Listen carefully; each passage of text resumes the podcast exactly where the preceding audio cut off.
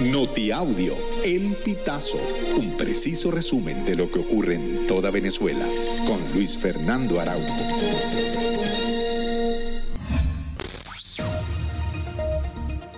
Amigos, bienvenidos a una nueva emisión del Notiaudio El Pitazo. A continuación, las informaciones más destacadas.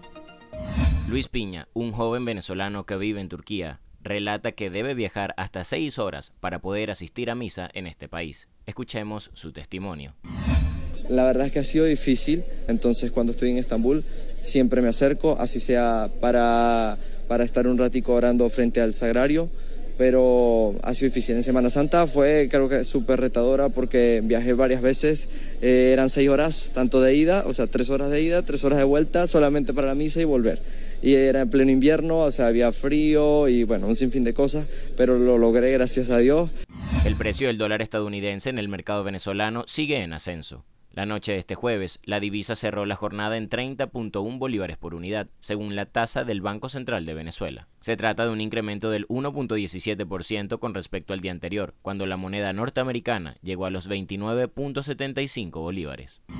Los abogados Guillermo Navas, Rafael Mamoine y Eduardo Torres, quienes integran la defensa de los seis sindicalistas condenados a 16 años de prisión por conspiración y asociación para delinquir, aseguraron que esperan la publicación de la sentencia para apelar la decisión de la jueza Grendi Duque. Mamoine y Torres coinciden al señalar que solo esperan acceso a la decisión de la jueza Duque para cumplir con este trámite jurídico, que sería la única forma legal de levantar los cargos por conspiración y asociación para delinquir.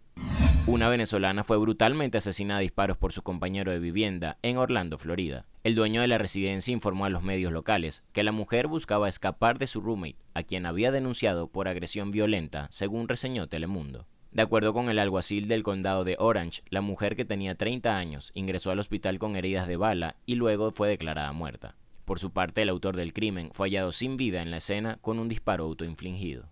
Un estudio de la firma consultora ANOVA Policy Research reservó la existencia de una brecha de género en la exposición a la violencia discursiva en redes sociales en Venezuela, en contexto electoral, con un impacto mayor en mujeres políticamente activas.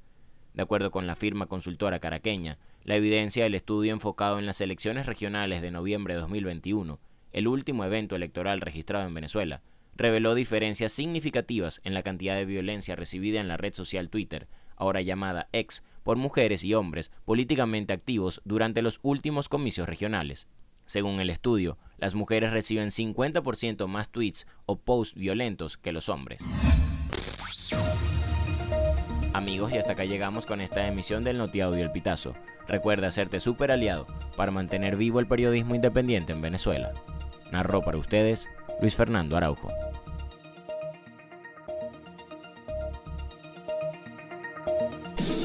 Estas informaciones puedes ampliarlas en nuestra página web elpitazo.net.